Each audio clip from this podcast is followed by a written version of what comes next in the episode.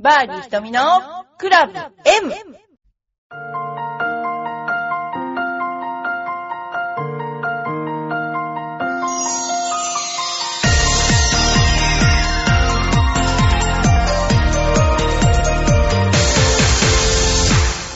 こんにちは、バーディー瞳のクラブ M です。皆さんいかがお過ごしでしょうか？昨日は、えー、ごめんなさい、えー、取れなくて、えー今日取りました。すいません。えっ、と、先週はサイバーエージェントに行っておりました。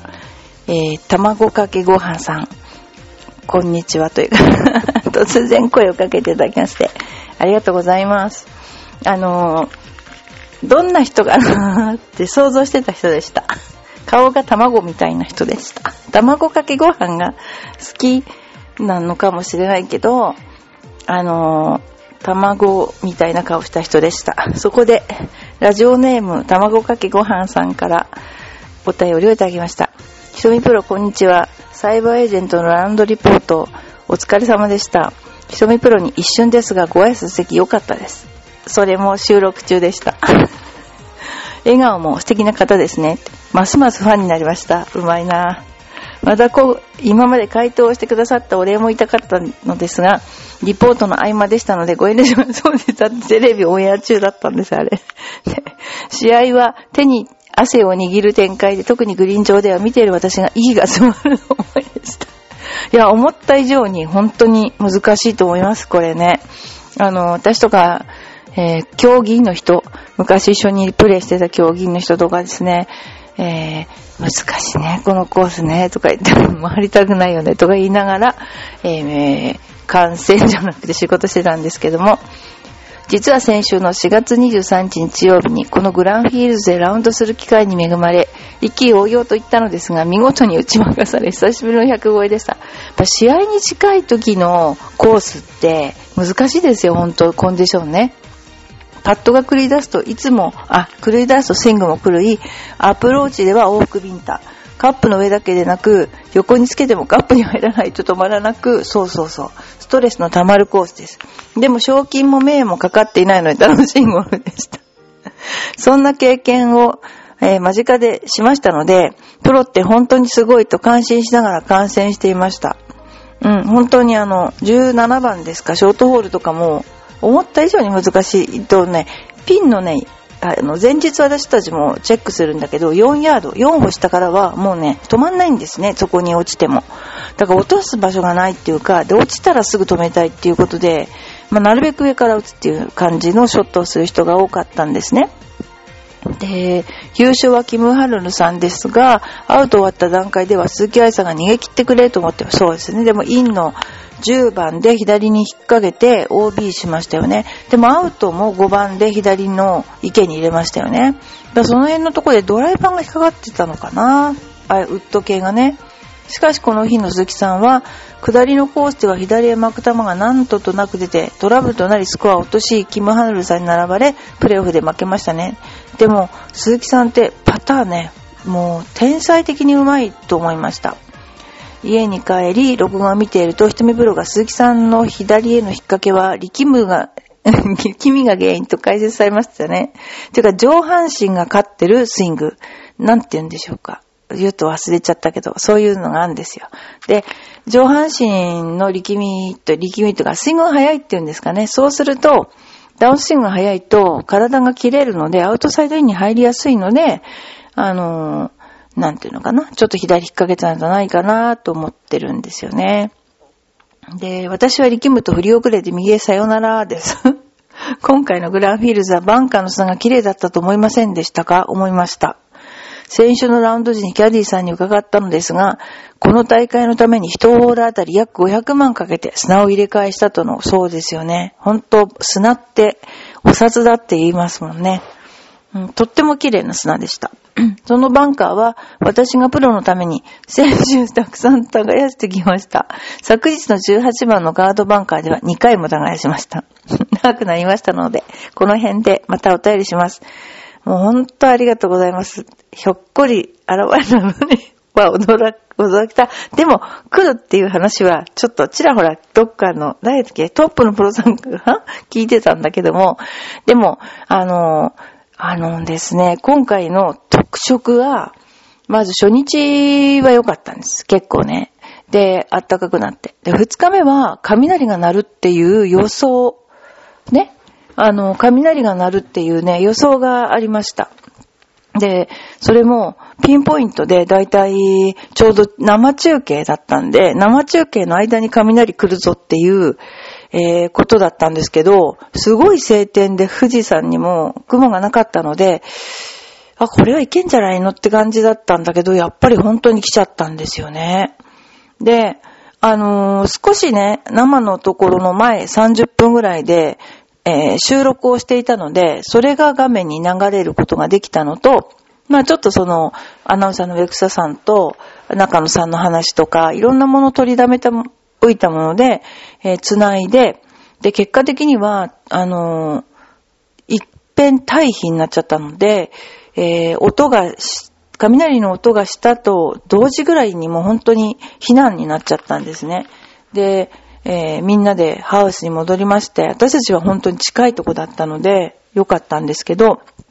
で、雷が止んでも、なんていうの？あの、お天気雨が止まずに、で、まあ、やっと出れたんですけど、もう日没も近くなっちゃって、でも残ってる組が少なかったので、サスペンデッドにならずに済んだんですけどね。まあ、際どい生放送。ほんと生放送は臨場感があるけど、ほんと天気がこうなっちゃうと、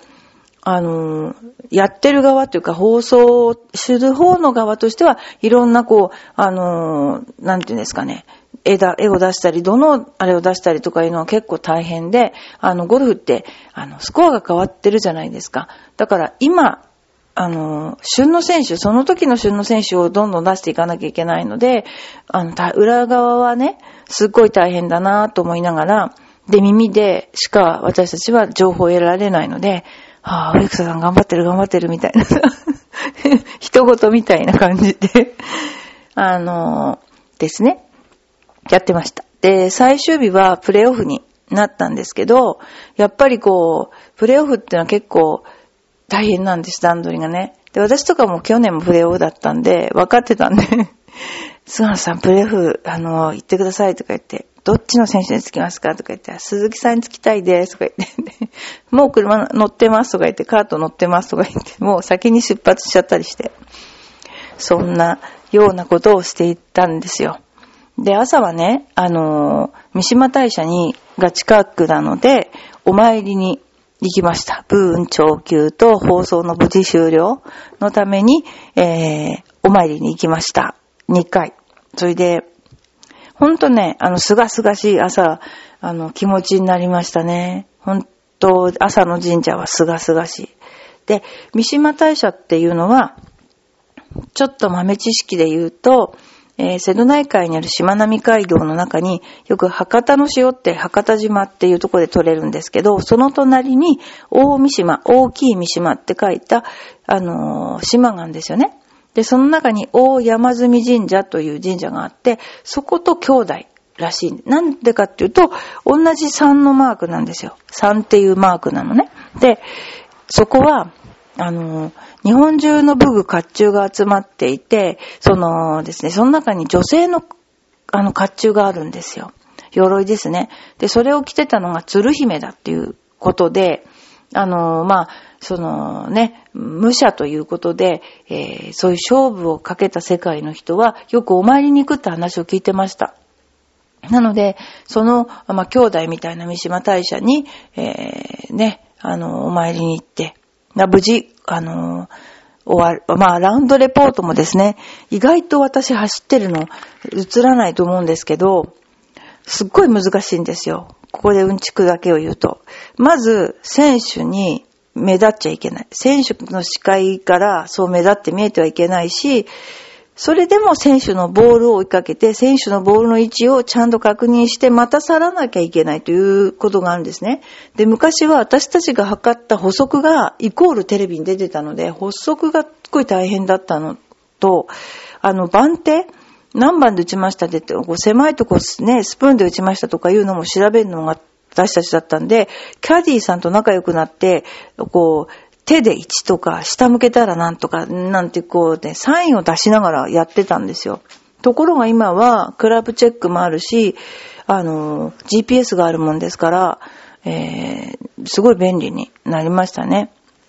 で、私たちは、本当の選手の情報を伝えればいいのですよ。だけども、私的に言うと、音が入るのが、やっぱり喋れないとこに行っちゃうっていうのが一番いけないので、なるべく選手と離れた位置に立つようには心がけてんですよ。だけども一番の出番はトラブルですね。トラブルの時はもういち早く行って、私はマイク持って走るんだけど、多くはね、そうするとそのマイク担いでくださってるボランティアの人がいるんですよ。もうほんとなんか、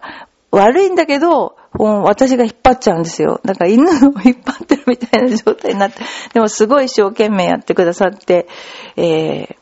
今回2回目だったと思いますけど、すごく一生懸命やってくださって助かりました。そんなことをラウンドレポーターってやってるんですね。で、選手が上がります。上がった後に私たちはコースに行くんです。で、15番から、えー、次の日のグリーンのピンの位置に、あのー、打っていくと。いうようなね、あのー、ことやって、えー、まあ、打ったってね、30センチ変われば全然違うラインになりますけど、まあ、大まかこんな感じでグリーンがこのぐらい重くて、だいたい目がどのぐらいこう、緊密っていうの積んでるかとか、そういうことを、あの、主に、あの、お知らせしています。あとはその、実際見た傾斜よりも、本当のラインが違うとか、例えば今回は海に向かってとかね、と傾斜と逆に行っちゃうとか、そういうイレギュラーな部分を押さえておくっていうのがポイントですね。あとは、イレギュラーな風ですよね。例えば谷から吹き上がる風とかそういうのも、あの一応、えー、芝生パラパラパラとかやったりして、あの調べてるんですよ。そんなような。で、中野明ちゃんとですね、松田千佳子と私で、例年の3人で 調べています。またね、何かその、えー、情報があったらお伝えしますけど、まあ、何しろ、キム・ハヌル、キム・ハヌル選手は、あのー、飛びますし、スイング的にも結構ほんと上から打つんです。で、うまいことに、その、ダウンブローではあるけども、またちょっと鈴木選手のダウンブローとは違って、ソールが地面につくのが最低点。要するに、潜り込まない、下に潜り込まないターフを刺さるように取らないっていうのが彼女の特徴なんだけど、球がすっごい止まります。で、戻ったりもしない。だから余計なスピンもかからないっていうかな。だからこう、なんでしょうね、座布団にちょんと座ったような球を打つんですよ。で、それでアプローチとかそういうのもそつないし、ほんと言って調子よくって、あの、ワンピンぐらいのパットが入るか入らないかっていうようなレベルのゴルフだったんで、あれ本当に入ってたらすごいスコアになってたなっていうような、えー、ゴルフでした。でもあの、まあ、いつも感心するのは、いつも綺麗にしてますね。チャーミングな、あの、えー、洋服で、あの、皆さんに対してね、あの、きちんと、あの、してるっていうのはいいなと思いますね。で、そうですね。あとは、みんなのクラブスペックを見ると、やっぱり今58を持ってるか56、そして52、50、48とか、本間の選手は10番まで持ってました。今はそのやっぱり飛ぶので、あの、100ヤード以下のクラブっていうのが必要になってくるんですよね。えー、そんなことでクラブのスペックも随分変わっていたなと思いますね。はい。それではもう一つちょっとお便りを紹介したいと思います。はい。ラジオネーム、ようごままさん。えー、ひとみさん、こんにちは。今、近所の友達の歯医者さん、通ってるんですが、6年生の長女の矯正進められました。うちの家系だと口の中でかいから必要なかったのですが、顔小さい方がいいけど値段高いし迷ってます。ひとみさんのお宅は歯医者さんだと思うんですが、どう思いますか？えー、っとね、私は矯正ね、あの、ある程度年になってちょっとやったんだけど、挫折しました。で、まあ、年取ってからやると歯も動かないし、まあ、うん、ちょっと痛かったんですね。だからまあ、本当、矯正って本当痛いんだけど、で、子供は二人とも矯正させました。虫歯になりにくいし、あの、顎がちっちゃかったんですよね。だから、上の子は歯を抜かなくてもよかったけど、下の子は歯を抜かざるを得なかったっていうことです。で、安いか高いかっていうのはすごくあって、まあ、その歯医者さんに、これ自費なのでよくわかりませんけど、歯医者さんによると思います。ただ、この頃すっごい強制進められるそうですね。で、100万単位のお金をボンってね、みんな出しちゃうんですけどね。だけど、あのー、簡単に進めてくる歯医者さんが多いらしいですね。あの、私の今、スタッフの、受付のスタッフなんかも、あの、赤坂の、あの、もう40ぐらいの女性なんだけど、簡単に進めてきましたね。先生が。そう言ってましたよ。で、親知らず抜いて、ボコボコに膨れ上がってて、いやー言っていいもんかどうかわかんないけど、これはないんじゃないかなっていう顔になっちゃって、もう本当にかわいそうでした。で、やっぱ歯医者さんは、私が勧める歯医者さんはどういう歯医者さんかっていうと、もちろん新しい歯医者さんも腕のいい先生はいると思うんですよ。でも、3代来てる歯医者さんが正しいと思う。要するに、自分がいいと思ったら子供連れてきますよね。まあ、浦安って地元の人が多いから。と、子供も大きくなった時に、その先生がいたら、自分の子供を見せようと思うような歯医者さんに連れてった方がいいと思います、これは。もうね、こればっかりはもう人間関係で、うまい下手、もちろんありますし、要するに、長年付き合っててトラブルがないところっていうのは、本当にうまい歯医者さんなんですよ。まあ、自慢を言うとうちもそうなんですけど、とか言って。でも、そう思いますよ。人に勧めてあげる。ましては自分の家族に勧める。で、親兄弟が言ってるという歯医者さんを探した方がいいと思う。これは私の自分ちが歯医者だからはっきり言いますけど、そう思います。まあ何でもそうですよね。ゴルフだって、この先生に習ったら上手くなるって言って紹介が多いとかね。やっぱりそういう、あのー、ことで、えー、私はそういう歯医者さんをお勧めしますということです。はい。えー、それからですね、今週になってしまったんですけど、サロンパスレディスの最終日ギュッと週間、えー、ゴルフ情報ね、行ってきますね。えー、どういう風になるかわかりませんけど、つくば、なんだっけ、エクスプレスで行こうかなーって、混んでると思うんで、思ってます。そんな感じ。あとはね、えっ、ー、と、この頃ちょっと天気が不順で、あのー、ですね、雷が落ちる時のことを言いますね。雷って、今ピンポイント雷レーダーってあるんだけども、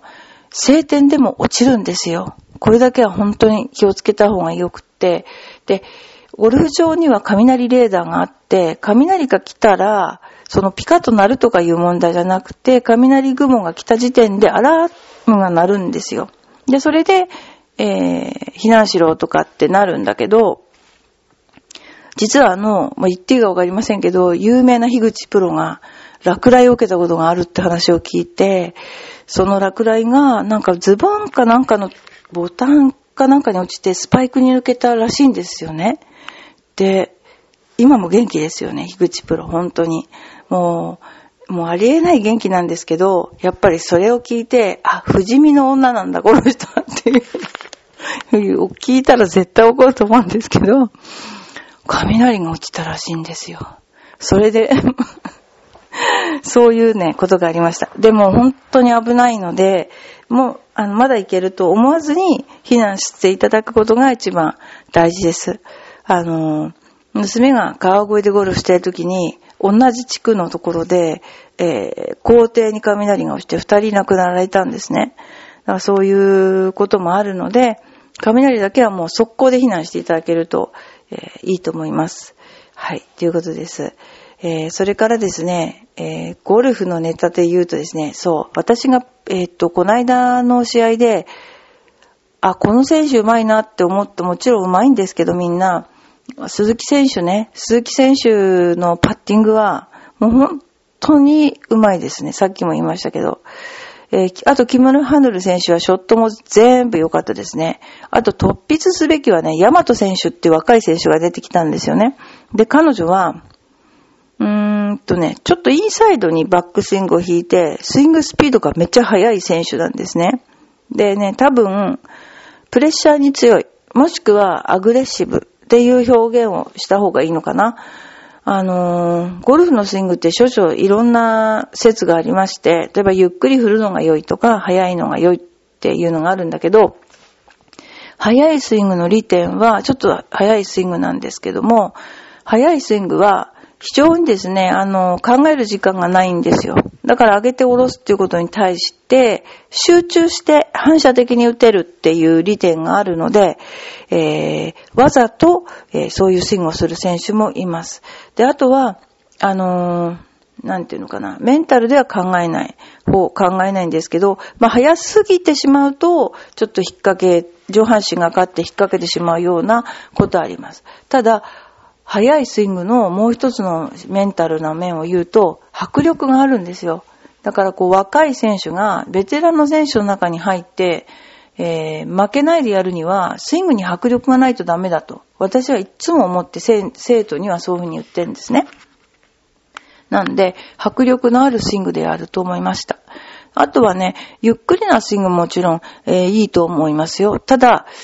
えっ、ー、と、まあ、練習の賜物でみんな作ってるそれぞれのスイングなんだけど、まあ、理屈で考えると、例えばブザーを押すときに、4秒間経ったら、1回押してくれと。それを続けて4秒間経ったら押してくれって言って、ブザーを押す確率、正しく押せる確率と、2秒経ったら押してくれって言って、やる確率では、絶対に2秒で押す方が、確率が高く正しく押せるんですよね。そうなると、インパクト面のアジャストっていうのは適度な速さがないと、やっぱり、なかなかアジャストしづらい。だから要するにゆっくりなだけではダメなんだっていうのが私の考えなんですね。だからまあ、そんなようなことでスイング、スイングのリズム、速さっていうのは決めていかなきゃいけないなと思っています。はい。それでは、バーディースタミナクラブ M、えー、また来週。